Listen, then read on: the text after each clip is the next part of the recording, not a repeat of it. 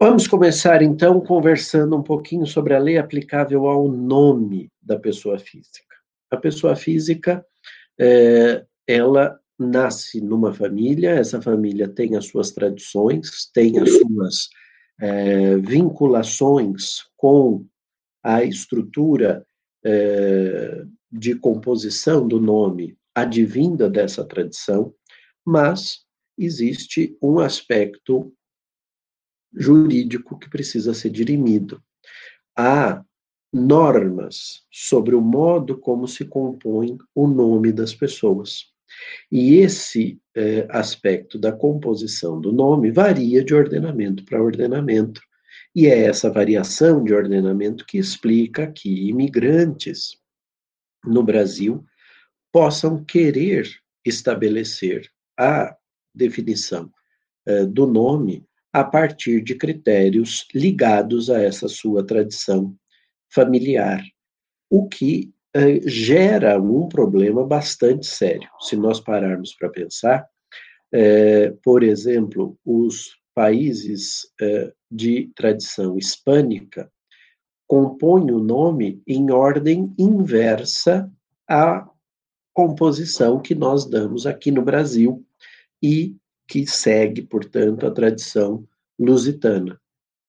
Há, nesses dois eh, modos de composição de nomes, entretanto, uma característica comum que é a possibilidade, e às vezes até, no caso espanhol, a necessidade de se acrescentarem tanto os nomes advindos da linhagem paterna quanto os nomes advindos da linhagem materna. Há, então, uma possibilidade da composição de nomes bastante longos. Esse aspecto é, colide, por exemplo, com outras tradições, como as tradições de alguns países nórdicos, de alguns países orientais, no sentido de se estabelecer um único nome de família. E normalmente esse nome de família é um nome advindo da linhagem paterna. Mas há ainda outros modos de composição de nomes. No mundo islâmico, no mundo muçulmano, o nome se compõe do encadeamento das uh, uh, identificações pessoais dos genitores imediatos. Então, é comum que se estabeleça o prenome que se quer dar àquele indivíduo, que vai individualizá-lo dentro daquele grupo familiar. Depois, o nome do pai, o prenome do pai, o prenome do avô e o prenome do bisavô. E esse encadeamento de quatro gerações, a sua própria e as três gerações anteriores, te identifica dentro do grupo porque você é o fulano, filho do Beltrano, que por sua vez é filho do Cicrano, e este filho do uh, uh, anterior, né? Então, por exemplo, uh, o profeta Maomé tem o seu nome, e isso eu me lembro, que eu fiz um trabalho na sétima série sobre as religiões, cada grupo fazia um trabalho sobre a, a a influência das religiões na história, isso foi a determinação da nossa professora de história na época, e o meu grupo fez o trabalho sobre o islamismo.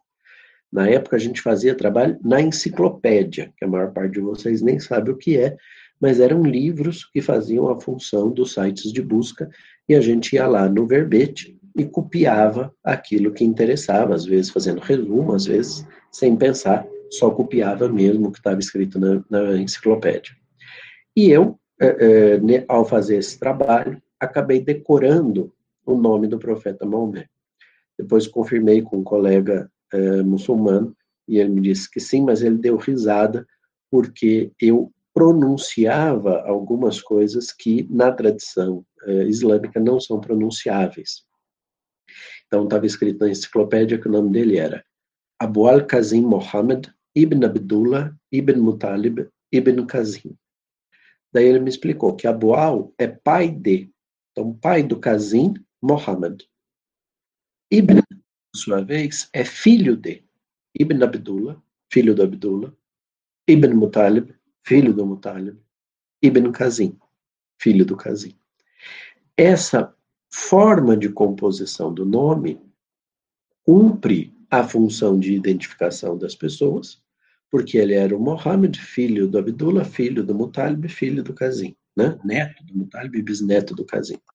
E isso dava a ele a sua identificação no grupo, né? não só na, na, na família, mas no grupo comunitário, no grupo social. E aí, é para isso que o nome se serve, né? É para isso que o nome, que o nome tem serventia, é para nos identificar. Então, quando a lei de introdução diz que a composição do nome deve observar as regras do domicílio, a rigor, a rigor, nós encontramos aqui uma extrema dificuldade. Por quê? Há uma colidência cultural. Imaginem uma família de espanhóis domiciliados no Brasil, ou de qualquer país latino-americano domiciliado no Brasil, em que haja o desejo, por parte dessa família, de compor o nome na ordem que a tradição eh, dessa família determina. Ou seja, a colocação de um nome simples ou composto que identifica a pessoa, em seguida os patronímicos herdados da linhagem paterna e, por fim, os patronímicos herdados da linhagem materna. Há, então, uma inversão relativamente à tradição é, é, portuguesa. Por outro lado, um filho de um muçulmano nascido no exterior, é, registrado aqui no Brasil, isso cria para essas para esse grupo familiar uma dificuldade grande porque a rigor, pela lei dos registros públicos, se eles estão domiciliados aqui, eles deveriam compor o nome dessa forma, é, da forma determinada pela lei brasileira, seria preciso, ao menos, indicar o nome de família da linhagem paterna, porque a linhagem materna na legislação brasileira ela é facultativa, ela só é obrigatória quando não há a identificação, a indicação do pai mas se há a identificação do pai, é o último nome da linhagem paterna que deve ser transferido para uh, a pessoa. E isso, obviamente, cria colidências. É, essas colidências recomendariam que o nosso legislador fosse menos rígido na determinação da lei aplicável em matéria de, nacional, de nome, me parece podendo abrir a chance eh, de se estabelecer a lei eh, da nacionalidade, mas também não é uma boa solução, porque se a criança nasceu aqui e vai ganhar o nome aqui, ela é brasileira, por determinação do critério de transmissão da nacionalidade pelo solo, que é o critério principal do direito brasileiro, está lá no artigo 12, inciso 1, a linha A da Constituição Federal, mas é, poder-se-ia pensar, me parece, a possibilidade das partes escolherem o modo de composição do nome a partir da identificação cultural daquela família com o grupo familiar, né? Porque com o grupo nacional, perdão. Porque de fato você cria algumas dificuldades muito grandes. É, eu pediria a Karine, que é a nossa orientanda de pós, de, aliás, de doutoramento, se ela não se importar, de nos explicar, Karine, só lembrando que isso vai para o YouTube, então se você puder me dar autorização aqui verbal para o uso da sua imagem e voz, ou só da sua voz, se você não quiser abrir a câmera, nos explique, por favor, você que é registradora civil, aqui registradora das pessoas naturais no estado de São Paulo, na cidade de São Paulo, me explique, ou, ou explique aqui para os nossos colegas, como é que se dá uma colidência dessa? Como é que vocês resolvem? Deve ter algum provimento né, do tribunal ou do CNJ é, é, estabelecendo aí um aspecto ligado ao nome. Se você puder nos dizer, eu agradeço. Oi, professor, eu estou no cartório, mas eu vou, eu, vou, eu vou colocar aqui uma situação, até um caso prático que nós tivemos há duas semanas, até pra, por conta dessa situação, e depois como é que a gente atuou, professor. É, nós tivemos um caso de, uma, de um chinês que compareceu à serventia, querendo colocar a, o primeiro prenome do filho desculpa, primeiro o sobrenome e depois o prenome, porque é algo que é de acordo com a sua legislação de sua nacionalidade. Então era, eu não sei falar direito chinês, na verdade eu não sei falar chinês, mas era alguma coisa como o sobrenome era Jung e ele queria botar o nome do filho de Shao, vamos dizer. E, e era assim que o outro filho que tinha nascido na China é, tinha a composição de seu nome, ou seja, sobrenome e depois prenome e assim também era a composição do nome do pai, do genitor.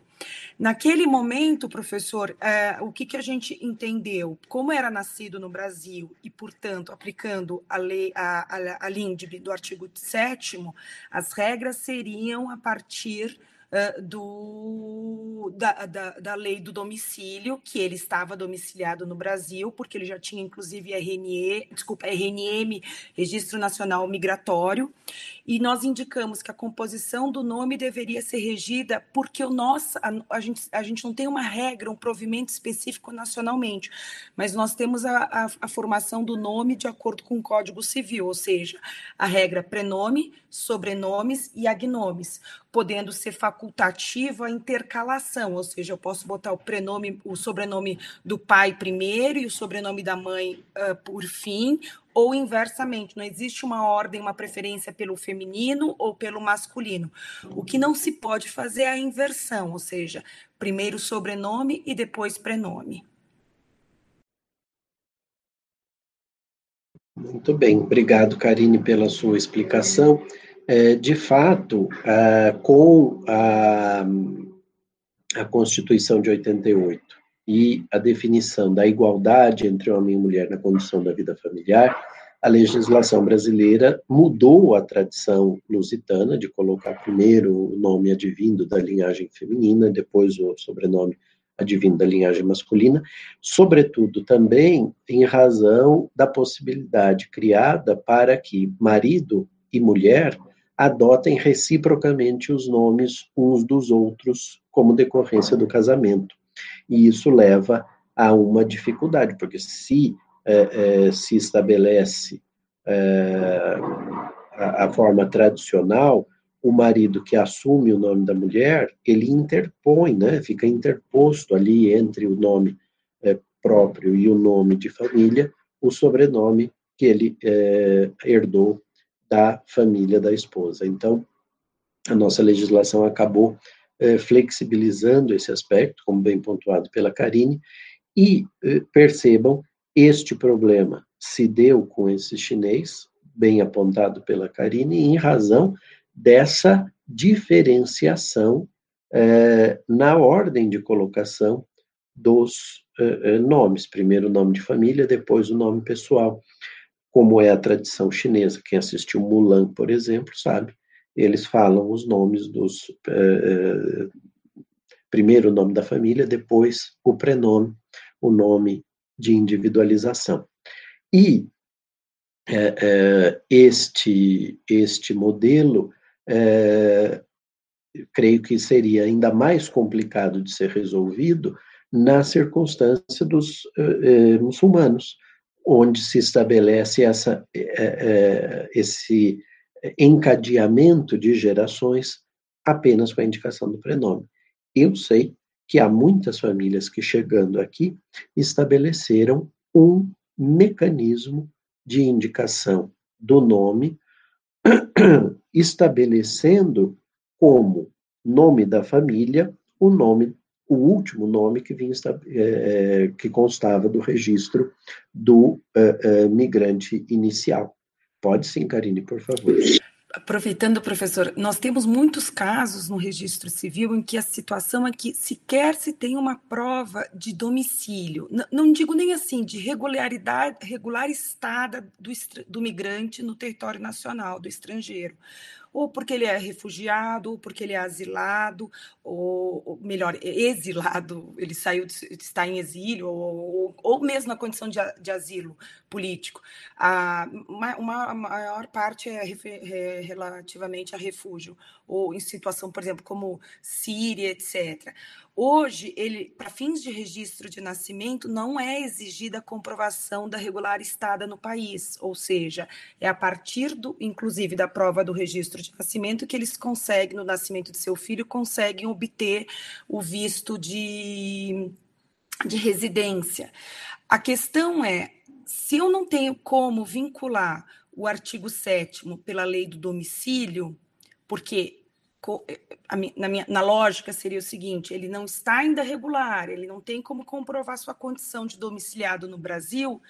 Será que eu tenho que aplicar sempre o artigo 7? É uma dúvida aí prática, professor. É, eu acho que sim. É, é, muito interessante a sua pergunta e vou te explicar por que, que eu acho que a gente aplica o artigo 7 vai para a lei do domicílio, mas o domicílio não é no Brasil. Porque, normalmente, o refugiado e mesmo as pessoas que estão em condição de asilo político ou de exílio são pessoas que, podendo, retornarão para sua residência, né, para o seu local efetivo de domicílio, é o local onde eles se reconhecem como pessoas.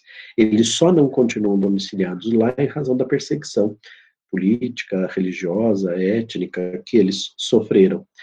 Por isso, eu tenho defendido que o, dom, o refugiado, sobretudo o refugiado, não é domiciliado no Brasil. Ele, é, é, em princípio, mantém o seu domicílio no local anterior, e por isso eu teria que aplicar a lei é, de origem dele. Mas essa é uma interpretação que eu faço é, e que, é, obviamente, admite exceções, porque há alguns refugiados que, é, é, com o passar do tempo, acabam se fixando efetivamente no Brasil. Não só regularizam a sua condição, têm a condição de refugiado é, reconhecida pelo governo brasileiro, como acabam muitas vezes se casando com pessoas brasileiras e decidem ficar é, para não para sempre, porque para sempre é muito tempo, mas é, é, pelo menos pretendem não retornar ao seu estado de origem, ou é, simplesmente, mesmo que não tenham é, se casado com brasileiros, isso não é requisito, mas é, o núcleo familiar às vezes pode criar raízes e fincar essas raízes em solo brasileiro e depois, encerrada a perseguição, ou ainda no curso da perseguição de que são vítimas, essas pessoas manifestarem a sua vontade de serem reconhecidas como domiciliadas aqui. Esse é um problema do domicílio. O domicílio tem esse aspecto volitivo que precisa ser analisado. Então, me parece que não há propriamente domicílio no Brasil, no caso dos refugiados. E eh, eh, me parece, então, que o filho de um refugiado nascido no Brasil, se esse refugiado não se reconhece como domiciliado no Brasil, o nome dele deveria ser composto por determinação da Lei de Introdução, artigo 7 não de acordo com as regras do direito material brasileiro, porque domiciliados aqui não são, mas de acordo com as regras vigentes no estado de origem, onde o domicílio ainda está fixado, muito embora a residência habitual destas pessoas seja no Brasil. Então, me parece que assim a gente consegue é, é, equacionar essa temática, que é bastante tormentosa, eu imagino, para vocês é, do registro civil. Mas, é, é, com relação ao nome, este aspecto é um aspecto é, é, relevante. Agora, eu queria também mencionar algumas questões atinentes a nome é, no âmbito da União Europeia. Como regra geral, os países é, da Europa continental usam a lei da nacionalidade. Entretanto, é, nós sabemos que um dos pilares da União Europeia é o da livre circulação de pessoas. Essa livre circulação de pessoas não pode ser obstada ou é, é, impedida por medidas indiretas dos estados. Então, imaginem vocês a seguinte situação: uma família portuguesa ou uma família espanhola, que tem a tradição de vários nomes de família, migram para a Dinamarca, por exemplo, ou para a Suécia, eh, estados nos quais a tradição é a de indicação de um único nome de família. E imaginemos, isso não é só imaginação, isso aconteceu de verdade, que o tribunal é, estabeleça, aliás, o tribunal, o, o sistema de registro civil tenha um campo no programa informatizado que admita a indicação de apenas um nome de família. Essa circunstância leva a uma uh, dificuldade para essas famílias portuguesas e espanholas que querem compor o nome de família, os nomes uh, uh, de identificação do, do núcleo familiar com mais do que um nome. Nesse sentido, então, o Tribunal de Justiça da União Europeia determinou que esse tipo de situação não pode acontecer porque ele impede, ou, se não impede, dificulta a livre circulação eh, do cidadão comunitário no espaço europeu. Da mesma forma, Portugal, por exemplo, tinha uma lista de nomes oficiais. Essa lista foi eh, revogada há alguns anos em razão eh, também de determinações decorrentes do direito comunitário, porque eh, você não conseguia registrar uma criança se o nome não fosse um nome de origem eh, portuguesa, de um nome, um nome reconhecido pela tradição e pela história portuguesas. Isso, de alguma forma, explica porque há tantas pessoas em Portugal com nomes muito próximos ou, ou idênticos, né? Muitos eh, Joões, Josés, Joaquins, etc., etc., Marias, Anas, e, e assim vai. E a razão é justamente essa manutenção de uma lista de nomes de origem portuguesa. Imaginem, então, uma família francesa eh, que, migrando para Portugal, tem ali um rebento, uma criança que nasça, e eles queiram registrar essa criança como François, por exemplo no direito português é, antigo, a possibilidade de registro como François era inexistente. Você tinha que registrar como Francisco, né?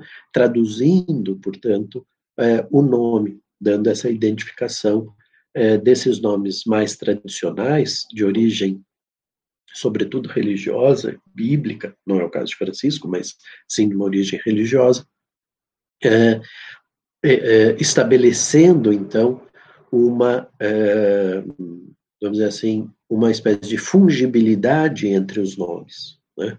É curiosamente contar aqui, eu, eu conheço duas irmãs que se chamam Giovana e Joana. E uma vez eu disse para elas: vocês têm o mesmo nome. Disseram, não, eu chamo Giovana, ela chama Joana. Então, mas Joana, Joana é o quê? Ela falou feminino de João. Eu falei, e Giovana? A Giovanna, não sei. Falei, então, Giovanna é o feminino de Giovanni, que é João em italiano. Então, no fundo, vocês duas têm o mesmo nome, né? a mesma origem, a mesma raiz. Esse aspecto é um aspecto que, para esses nomes mais tradicionais, é, é, por exemplo, em matéria de adoção internacional, e nós vamos ter uma aula só sobre isso daqui a, daqui a algumas semanas, nós é, vamos ver que uma criança brasileira de nome é, é, tradicional, vamos chamá-los assim, pode ter a mudança do seu prenome quando adotado por um casal estrangeiro, que vai é, manter o significado desse nome, mas adaptá-lo para a grafia e a fonética daquela língua oficial daquele estado, que é o estado de acolhida. Então, são temas relevantes e interessantes no que diz respeito ao nome.